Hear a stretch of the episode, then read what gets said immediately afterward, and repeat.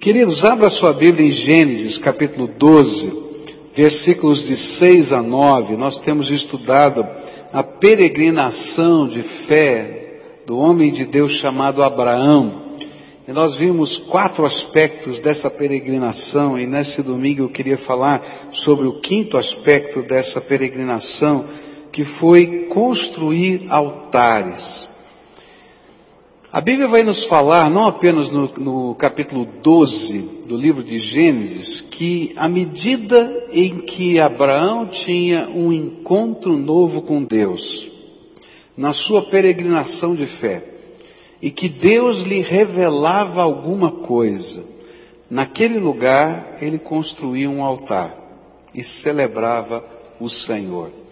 E eu queria tentar entender nessa manhã o significado da gente construir altares no meio da nossa jornada de fé. A Bíblia nos diz assim, Gênesis 12, versículos de 6 a 9. Abraão atravessou o país até que chegou a Siquém, um lugar santo onde estava a árvore sagrada de Moré. E naquele tempo os cananeus viviam nesta região. E ali o Senhor apareceu a Abraão e disse, eu vou dar esta terra aos seus descendentes. E naquele lugar Abraão construiu um altar a Deus, o Senhor, pois ali o Senhor havia aparecido a ele. E depois disso, Abraão foi para a região montanhosa que fica a leste da cidade de Betel e ali armou o seu acampamento. Betel ficava a oeste do acampamento e a cidade de Ai ficava a leste também. Nesse lugar, Abraão construiu um altar e adorou o Senhor. E dali ele foi andando de um lugar para outro, sempre na direção sul da terra de Canaã.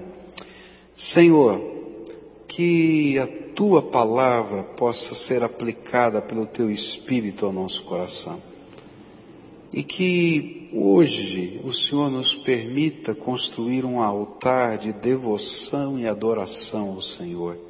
Fala conosco, Pai, é aquilo que oramos em nome de Jesus. Amém e amém.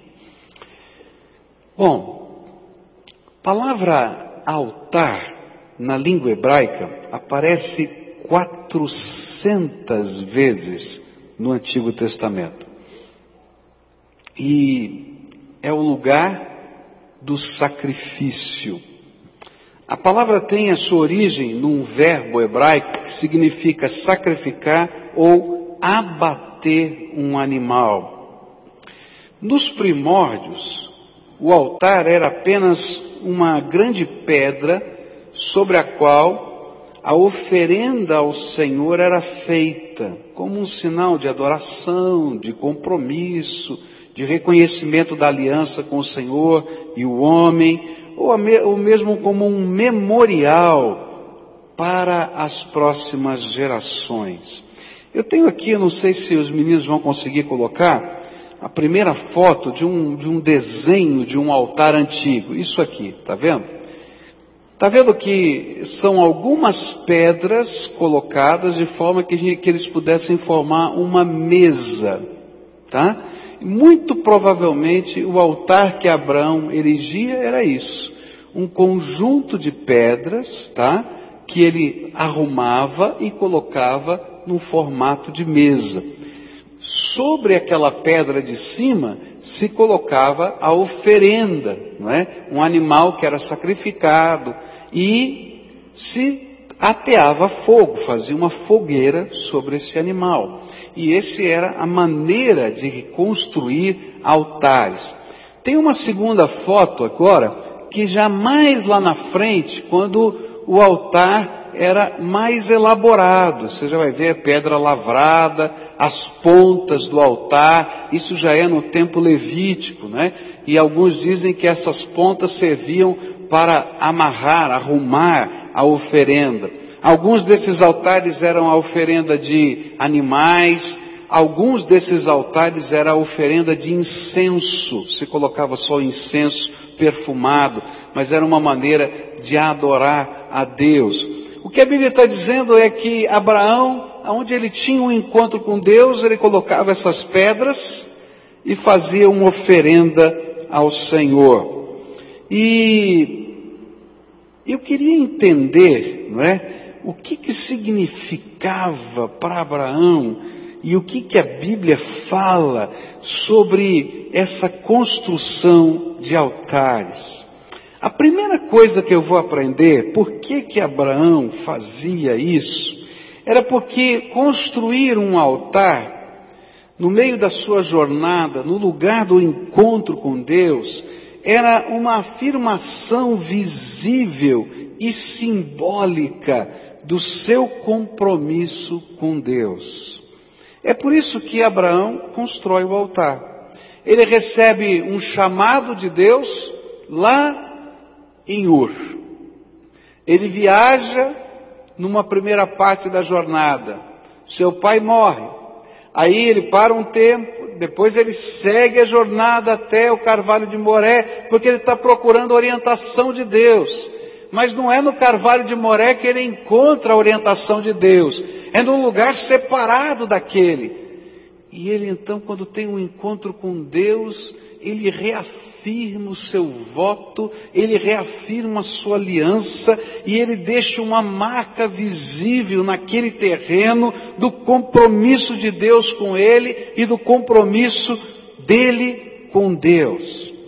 A razão por que Abraão constrói o altar no meio da sua peregrinação da fé é que ele precisava comprometer-se com o Deus vivo que se revelara a ele. Construir o altar afirmava publicamente que Abraão tinha um compromisso com Deus e que a aliança e as promessas de Deus não eram unilaterais, mas que ele reconhecia que pertencia a este Deus e servia só a este Deus. E é interessante perceber que no Novo Testamento nós vamos aprender o valor de edificar o altar da nossa fé.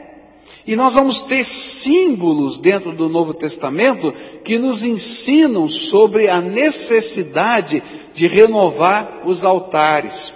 Primeiro símbolo no Novo Testamento que tem a ver com esse edificar ao altar e celebrar compromisso com Deus é o batismo. Por que, que nós somos batizados? Especialmente o batismo segundo a palavra de Deus, que não é o batismo infantil. O batismo infantil é um compromisso dos pais. O compromisso dos pais nós fazemos aqui como fizemos hoje, quando oramos por uma criança.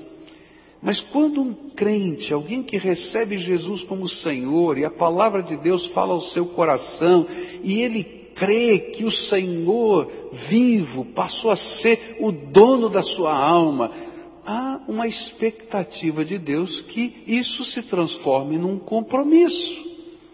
E então o primeiro altar que um cristão genuíno constrói é quando ele chega e diz assim: Olha, eu quero ser batizado. E aí então ele assume publicamente o pacto que ele tem com Deus. Lembra disso? pegava-se as pedras e colocava num terreno visível para todo mundo a construção do altar. E quando alguém perguntava para Abraão, por que que você colocou as pedras assim? Ele dizia assim, porque o Deus que me fez uma promessa falou comigo e eu fiz um pacto com ele. E ele mudava de cidade, ia para Betel e ele lá construía outra vez aquele altar. E as pessoas que não conheciam esse Deus diziam para Abraão: Abraão, por que, que você levantou um altar? Ele dizia: Porque o Deus que um dia falou comigo. Ele ia proclamando a sua fé à medida em que ele anunciava o seu pacto com Deus. Primeira maneira como um cristão constrói o seu altar é quando ele, pela fé, crê no Senhor Jesus Cristo, assume compromissos com Ele e não tem vergonha desses compromissos e publica esses compromissos na forma do batismo. Se você vem de uma outra igreja cristã, ou se você vem de uma outra fé, quando você assume um pacto com Jesus e pede o seu batismo na igreja, geralmente é uma revolução. Não é verdade? As pessoas estão dizendo, mas por que, você está fazendo isso? Né? Se você, por exemplo, vem de uma fé católica, diz, mas você já foi batizado quando criança. Não é verdade? Não, já foi, é verdade. Mas foi pela fé dos meus pais. Agora eu estou tomando a minha decisão por causa das marcas de Jesus na minha vida. E sabe, as pessoas a princípio olham para a gente desconfiadas, achando que é uma mera expressão litúrgica, mas quando eles entendem que a gente está edificando um altar de adoração a Deus, eles respeitam os valores da nossa fé. Todos nós que um dia pedimos o nosso batismo entendemos isso. Passamos por esse confronto. Da mesma maneira como os discípulos passaram pelo confronto, quando os judeus de então diziam: Vocês já foram circuncidados, porque esse passou a ser o símbolo do altar, mas lá na frente os judeus vão ser proibidos de construírem, especialmente os altares de ponta, que eram somente os levitas que faziam isso. Mas eles tinham a marca na sua carne da circuncisão. Eles diziam assim, mas você já foi circuncidado. Mas eu conheci o Messias, o Filho do Deus vivo. E então ele era mergulhado nas águas, levantado das águas, publicamente, no rio da cidade, na frente de, de onde todo mundo lavava roupa e ia pegar água para beber. Para dizer, o Senhor Jesus é o verdadeiro altar da minha vida. Agora, Assim como Abraão construía altares ao longo da sua peregrinação, nós temos um segundo memorial na Bíblia, no Novo Testamento, que fala sobre isso. A Bíblia fala que a gente é batizado uma vez só, depois da nossa conversão, por imersão, como a palavra de Deus nos ensina. Mas nós continuamos a construir altares. E aí Jesus instituiu um segundo mandamento, ordenança, memorial para a nossa vida, que é a ceia do Senhor. E na ceia do Senhor a gente para e simbolicamente reconstrói o nosso altar, porque a Bíblia diz que eu tenho que examinar-me a mim mesmo, olhar para dentro de mim, como é que vai a minha aliança com Deus? Porque a aliança de Deus para comigo não se quebra mas eu às vezes quebro a minha aliança com Deus e tenho que reafirmar os meus pactos com o Senhor da glória. Abraão, na medida em que ele ia caminhando e era visitado pelo Senhor, ele ia renovando seus pactos com o Senhor, ele ia construindo altares.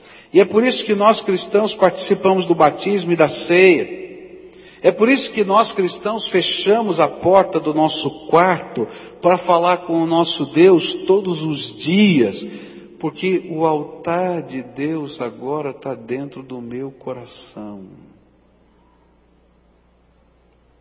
Antigamente, o altar era uma marca geográfica do lugar onde Deus se revelava.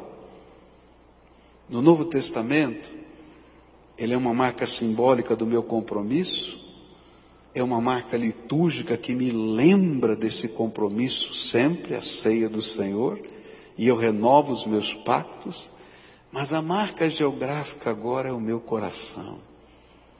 E é por isso que Jesus disse, olha, você entra no teu quarto, fecha a porta do teu quarto e fala com o teu Deus em segredo, porque Ele vai revelar os segredos dele para você. E aí, então, cada vez que eu e você entramos no nosso quarto falamos com Deus e deixamos o Espírito de Deus trabalhar na nossa vida, é como se a gente estivesse construindo um altar. Toda vez dentro da nossa alma. Agora, é interessante que quando a gente olha para Abraão, a gente vai descobrir que houve períodos na vida de Abraão que ele não construiu altares. Se você continuar lendo o texto, no capítulo 13, ele vai para o Egito. No Egito, ele mente, ele coloca a sua família em perigo. A sua mulher é tomada por o harém de Faraó. E ele fica com tanto medo que não fala nada. Tem um problema seríssimo. E a Bíblia diz que ele não construiu nenhum altar no Egito. Aí quando Deus revela para Faraó o que está acontecendo, e Faraó expulsa Abraão do Egito, e ele volta para a terra, e ele reconhece que ele foi poupado, porque o Faraó podia tê-lo matado por causa da confusão que ele armou. Ele na volta reconhece tudo de errado que fez e ele faz o quê? Constrói um altar. Agora, quando é que a gente não constrói altares? Você já parou para pensar?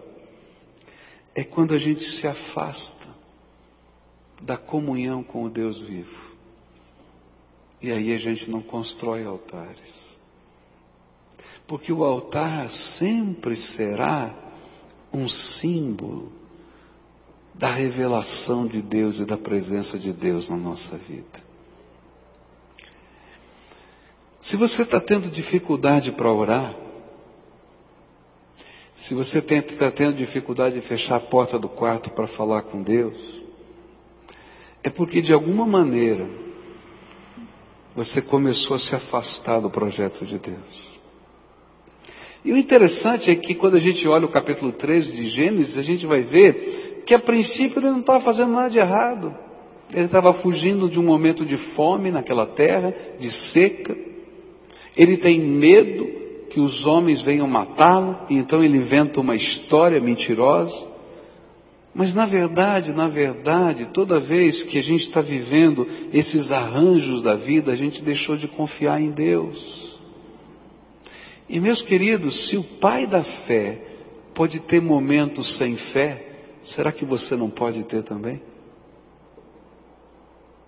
Se o pai da fé precisa às vezes ser chacoalhado por Deus para reconstruir um altar, será que eu e você também não seremos chacoalhados por Deus para a gente reconstruir o lugar da presença de Deus na nossa vida? O batismo, a ceia, fazem parte das coisas visíveis do altar. Mas a oração, faz parte da coisa mais que geográfica e mais que simbólica, o altar. Sabe por quê? Porque quando Abraão ia e colocava aquelas pedras e colocava o animalzinho do seu rebanho ali e fazia aquela oferenda ao Senhor, na verdade, na verdade, ele estava se colocando sobre o altar. Porque todo judeu sabia que aquele animalzinho que seria queimado completamente por causa dos pecados, ele estava ali em substituição do ser humano que continuava vivo. E quando no Novo Testamento Jesus veio, tomou o nosso lugar na cruz, ele se tornou o Cordeiro de Deus que tira o pecado do mundo, e ele tomou o nosso lugar em substituição. E então, quem se coloca no altar agora? Eu. E é por isso que Romanos capítulo 12 vai dizer exatamente isso, né? Que o sacrifício agradável é o sacrifício vivo, que se torna um sacrifício santo, que é nós mesmos não nos conformarmos com esse mundo e nos colocarmos na presença de Deus em oferenda ao Senhor. Então, quando a gente constrói o altar da nossa devoção, da nossa oração, nós estamos reafirmando todos os dias o nosso pacto e o nosso compromisso com o Senhor. Outra maneira como nós reconstruímos o altar na nossa vida tem a ver com a nossa casa e com a nossa família. Eu acho muito bonita a história da migração dos poloneses aqui para a região de Curitiba. Tem descendente de polonês aqui? Levanta a mão, quero ver se tem alguns aqui. Levanta bem alto a mão aí, os polacos. Tem alguns aí, né? Eu acho linda a história dos poloneses que migraram para o Brasil. especialmente aqui para essa região. Eles vieram para cá por causa da perseguição religiosa. Eles eram católicos romanos, os católicos ortodoxos assumiram, assumiram a, a, o comando do seu país e como a religião era uma religião oficial, eles foram proibidos de serem católicos romanos.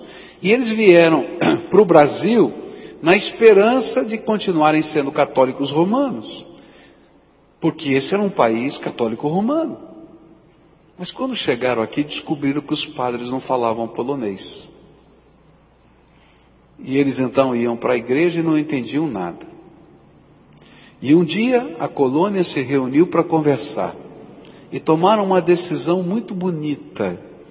E a decisão foi a seguinte: cada pai de família será o sacerdote da sua casa. E era o costume dos antigos poloneses, na sala, levantar um altar.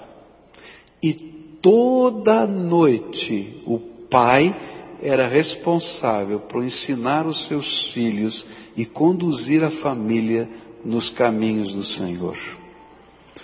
Eu fico pensando que uma das coisas bonitas que temos perdido como povo de Deus evangélico é construir o altar da família. Nós vivemos um tempo de tamanho individualismo que a gente até entende construir o altar fechando a porta do quarto e orando em segredo. Que a gente até entende o coletivo de você um dia pedir o seu batismo. A gente até entende o coletivo de participar de um culto memorial da ceia do Senhor. Mas hoje a gente quase considera matéria privada o falar do amor de Deus e o celebrar Jesus. Queridos, Deus nos chamou a cada um de nós como sacerdotes para o mundo, mas em especial para nossa casa, para nossa família. E aquilo que nós celebramos hoje com essa criancinha não é para beber de colo, é para a vida. A nossa casa tem que ser um altar de Deus onde a gente ora uns pelos outros, onde a gente ensina os valores do reino de Deus. Queridos, não tem escola que possa ensinar valor. Valor se ensina em casa. Vida se ensina em casa. Na escola eu posso aprender matemática, química, física, biologia, português, mas eu vou aprender a ser honesto, a ser sério, a ser homem, a ser mulher, a qual é o meu papel, quais são os valores que dirigem a minha vida dentro da minha casa. E é por isso que o altar de Deus precisa estar dentro da nossa casa. E é por isso que nós precisamos exercer esse santo sacerdócio dentro da nossa casa. E quando a gente aprende esse santo sacerdócio de Deus na nossa casa, a Bíblia ensina que esses valores ficam inculcados na nossa mente e vai passar o tempo, mas eles vão voltar nos momentos oportunos porque eles são os referenciais que a gente tem da vida.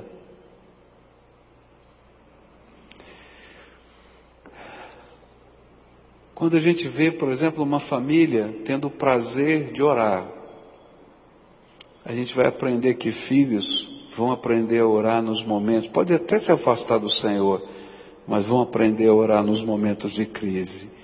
E se não souberem orar, vão bater na casa do pai e da mãe e vão dizer assim: Papai e mamãe, orem por mim porque a coisa está feia, porque o temor do Senhor está dentro daquele coração. E quando a gente começa a entender que a fé não é apenas a repetição de liturgias, de dogmas, mas é uma experiência com Deus, de revelação do poder de Deus.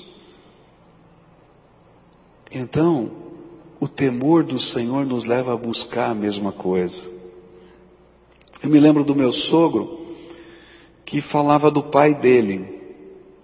O pai dele era um descendente de holandês, o avô dele era um descendente de holandês.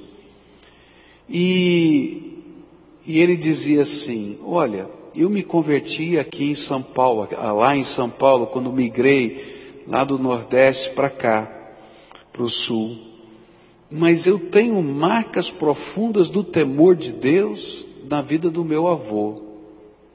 E ele disse assim: Eu me lembro de um dia que estava tendo um incêndio. Ele dizia: Eu me lembro de um dia que estava tendo um incêndio. E o meu avô se ajoelhou debaixo de uma árvore, levantou a mão para o céu e começou a pedir a Deus que colocasse a sua mão e segurasse o incêndio. E aquele incêndio vinha vindo, vinha vindo, e a gente estava preocupado com o vovô, mas ele estava lá falando com Deus, com a sua mão levantada. E o incêndio parou a poucos metros de onde ele estava e não foi para frente como se houvesse uma divisa demarcatória de onde podia ir o fogo ou não. E eu nunca mais me esqueci de que Deus ouviu a oração do vovô. Você está entendendo? Queridos, quando a gente constrói um altar dentro do nosso coração, quando o batismo, a ceia não são apenas repetição de uma liturgia, mas representam a expiração dos nossos pactos e dos nossos compromissos. E quando nós vivemos esse altar na nossa casa e celebramos junto com os nossos filhos, com a nossa esposa, com o nosso marido, queridos, nós vamos guardar para a vida marcas na nossa mente de um Deus vivo, Todo-Poderoso, que fala conosco e que responde. Você pode imaginar, quando lá na Bíblia dizia assim, o Deus de Abraão, o Deus de Isaac, o Deus de Jacó, eles estavam lembrando do Deus que havia falado com Abraão, do Deus que havia falado com Isaac, do Deus que havia falado com Jacó, porque o altar era só um memorial, mas a mensagem era de um Deus vivo que fala conosco. Está entendendo? Então o desafio que eu queria fazer para você nessa manhã é muito simples. Continua a construir altares na sua peregrinação de fé. Por quê? Porque esse altar representa compromisso. A gente vive hoje um tempo em que compromisso parece palavra perniciosa.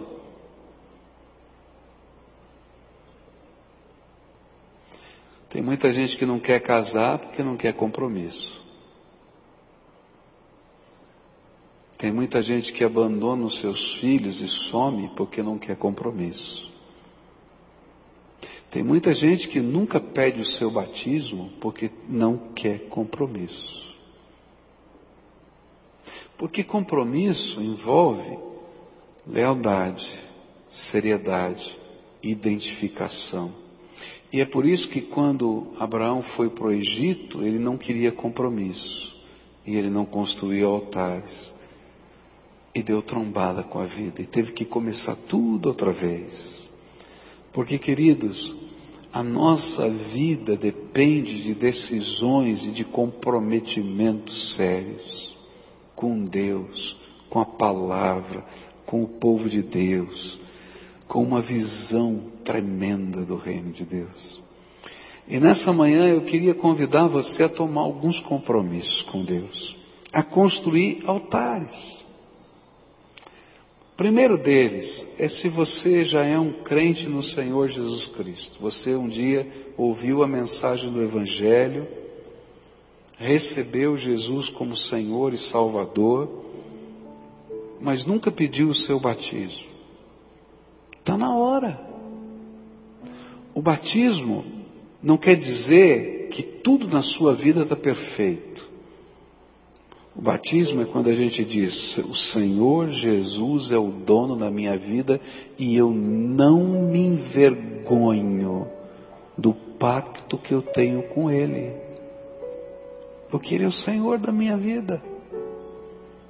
Está entendendo? Então, nessa manhã, eu queria orar com algumas pessoas que querem pedir à igreja que caminhe com elas, preparando-as para o seu batismo. Porque isso é construir altar. Eu quero orar com outras pessoas que talvez nunca tenham recebido Jesus como Senhor e Salvador da sua vida. E aí, o primeiro altar não é o batismo. O primeiro altar é o altar do coração, porque o batismo é um símbolo externo de algo que aconteceu dentro do coração. O altar se constrói pela primeira vez quando a gente entende que eu e Deus precisamos de um pacto de vida. E o lugar geográfico desse encontro é a minha alma. E o templo onde ele vai acontecer é dentro do meu coração. E o lugar da revelação é na minha vida. E então, nessa manhã, eu vou convidar algumas pessoas para a gente orar que queiram hoje firmar um pacto com Jesus como Senhor da sua vida dentro do seu coração. Eu vou convidar outras pessoas para a gente orar que entendam que talvez na sua jornada pararam de construir os altares diários, de entrar no quarto, fechar a porta e falar com Deus. E queridos, isso é um sintoma de uma doença que precisa ser tratada. Frieza espiritual. Não tem outra coisa para falar. O coração está frio. Se é difícil para você falar com o Todo-Poderoso que te ama, é porque em alguma área da tua vida você se esfriou. E normalmente a gente se esfria quando a gente firma pactos com outros senhores na nossa vida. Às vezes o trabalho, às vezes o lazer, às vezes a televisão, às vezes o esporte, que se tornam senhores da nossa vida e roubam o lugar de Jesus no nosso coração. E talvez hoje seja o dia de pedir perdão a Deus e fazer uma reformulação no compromisso. Esse horário que eu fazia isso, eu vou dedicar ao Senhor. E a gente faz isso de modo prático. Porque aquilo que a gente fala e não faz, não é compromisso. Não é verdade? Mas eu tenho um grande desafio nessa manhã para você. Muitas famílias não sabem orar juntas. Muitos filhos não sabem o que é o pai colocar sobre a mão na cabeça deles e abençoá-los. Muitos não sabem colocar diante de Deus as coisas pequenas e as coisas grandes da vida. Quando um filho tem um problema na escola, às vezes uma dificuldade até numa matéria, e a gente dobra o joelho junto com ele e ora, e ajuda a fazer a lição e ensina a matéria, a gente está ensinando o compromisso do Deus que nos abençoa e de uma família que entra no meio das batalhas da vida. E se a gente não aprender a fazer isso nas coisas pequenas, você acha que eles vão confiar em Deus nas coisas grandes? Eu me lembro de um livro já esgotado que eu li, Eu sei que Deus responde às orações, de uma missionária na, na China. E essa missionária falava como ela aprendeu a confiar em Deus lá nas dificuldades da China. E ela começa contando quando era criança e se perdeu na floresta, perto da sua casa no meio do mato. E aí ela se ajoelhou no meio do mato e pediu: Jesus, me tira daqui, está ficando escuro, eu não sei voltar para casa. Ele era uma criança e apareceu um passarinho. E ela se entreteu com o passarinho. E o passarinho ia saltitando, não ia voando. E ela começou a seguir o passarinho querendo pegá-lo. E ele ia saltitando, saltitando, saltitando até que ela percebeu que estava na porta da casa dela de volta. E ela escreveu: Foi ali que eu aprendi que Deus responde às orações e pode usar um passarinho para fazer diferença na nossa vida. Nessa manhã eu queria orar com você. Compromisso. Vamos construir um altar hoje? Vamos? Primeiro, pacto hoje. Há pessoas aqui que já receberam Jesus como Senhor e Salvador. E hoje o Espírito Santo está falando, está na hora de assumir um compromisso através do batismo. Essas serão as primeiras que eu queria chamar. E vou pedir para ficarem aqui desse lado esquerdo. Venha para cá, desça aqui da galeria, aqui de baixo. Você já recebeu Jesus, está na hora de assumir o seu compromisso, o seu batismo. Pedir para a igreja te ajudar nisso, nesse processo. Nós queríamos orar por você. Está na hora de construir o altar. Vem para cá. Quem mais o Espírito Santo está falando? Venha. Se tiver marido e mulher, venha junto. Se tiver filho, acompanhe o seu filho. Vem junto aqui. Vamos adorar a Deus e assumir pactos com o Senhor. Hoje é o tempo do Senhor na tua vida. Coisa séria. Compromisso. Graças a Deus. Graças a Deus. Que coisa boa. Venha para cá. Isso, em nome de Jesus. Quem mais o Espírito Santo está falando? Vem para cá. Pode vir. Isso, vem para cá, em nome de Jesus. Isso. Eu queria que alguns pastores viessem aqui receber esses irmãos queridos e vão ajudá-los no processo, vão orientá-los aí no processo. Quem mais o Espírito Santo de Deus está falando? Vem para cá. Vamos construir um altar juntos hoje.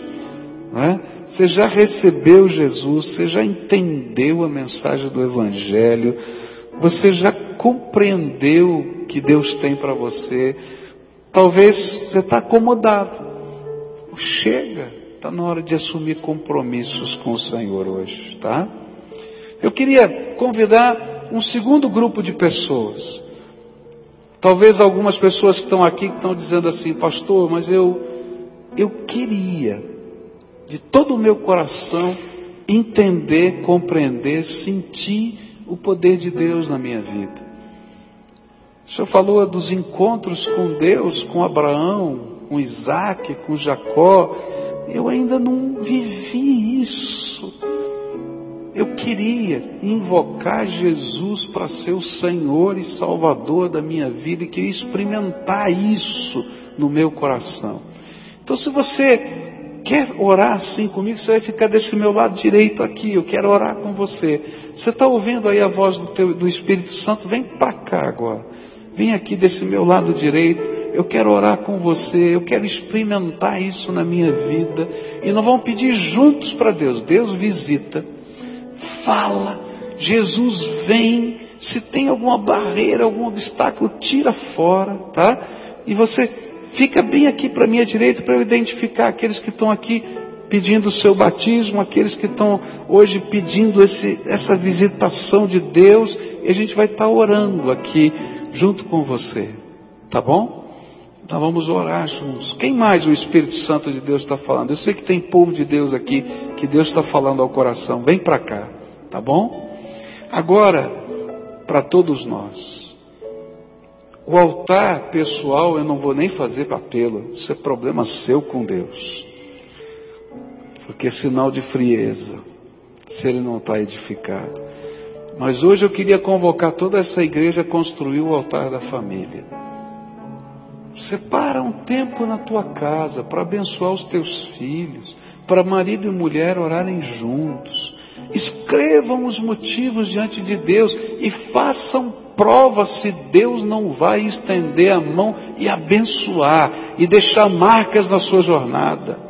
Então eu queria convidar agora as famílias a ficarem em pé aqui e dizer: eu hoje assumo um compromisso de edificar o altar de Deus na minha casa. Amém? E nós vamos estar orando juntos aqui, porque essa é a nossa responsabilidade como povo de Deus. Que Deus nos ajude a edificar o altar de Deus na nossa casa. Agora nós vamos orar. Três orações diferentes, a de compromisso. A vocês eu digo: sejam bem-vindos. Que privilégio. né, da gente poder fazer parte da mesma comunidade de fé e adorar Jesus. Os pastores estão aqui vão ajudar vocês, tá? Esses que estão aqui, que privilégio! Jesus vai ouvir a oração. Se tem uma oração que ele tem prazer de ouvir, é quando um filhinho dele diz que quer conhecê-lo de perto. Ele vai falar com vocês, ele vai usar pessoas, ele vai usar a Bíblia, a palavra de Deus, tá? Você tem uma Bíblia, se não tem, pergunta para esse moço que vai te ajudar, e o pessoal de azulzinho vai te ajudar, tá? Eles vão te dar uma Bíblia, tá bom? E você vai começar a ler o Evangelho de Marcos, porque é o menor, para você conhecer quem é Jesus. Um pouquinho, e vai pedir: Jesus, fala comigo, eu quero te ouvir, eu preciso da tua resposta. E cada dia você abre o coração para Ele e diz: Jesus, Tu és o dono da minha vida. Tá bom? Vamos orar juntos agora? Senhor Jesus, aqui estão os teus filhinhos, de joelhos na tua presença.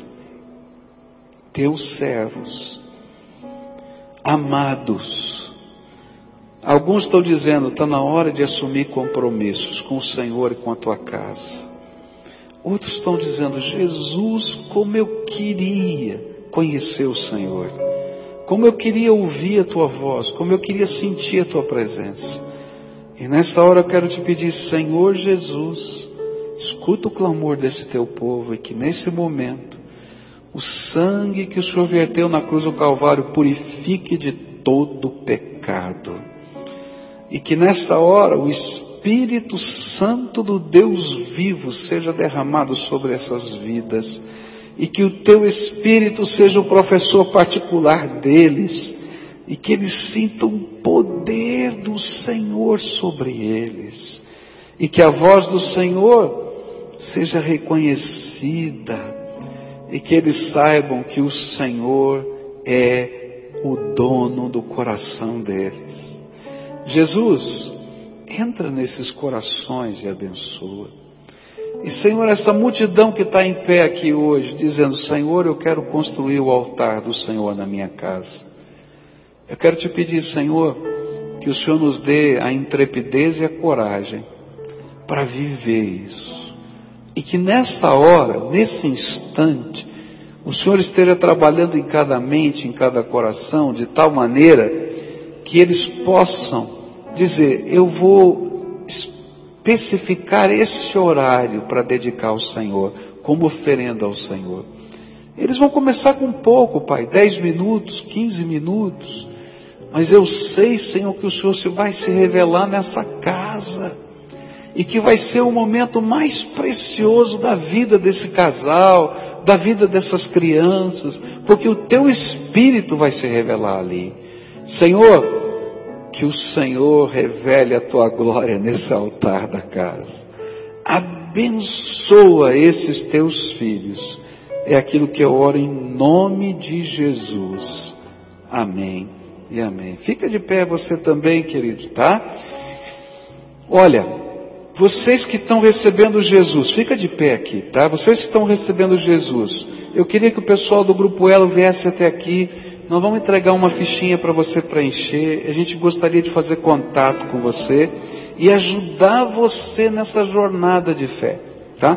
Tem várias maneiras que a gente pode ajudar, indicando literatura, tendo pequenos encontros de oração para orientar você, aquilo que você queira, mas eu preciso do seu contato, tá bom? Você que está pedindo o seu batismo, os pastores estão aí para começar a encaminhar esse processo. E você tá?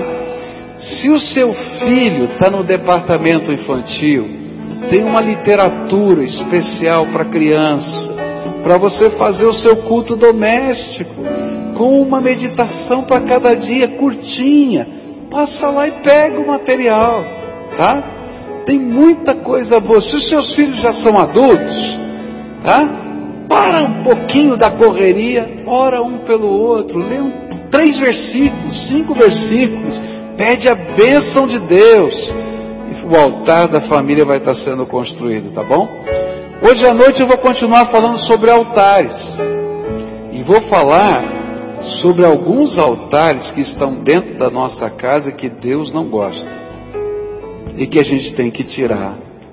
Porque nem todo altar é de Deus. Então eu queria convidar você para dar conosco hoje à noite, tá bem? Adoremos a Deus juntos. Vamos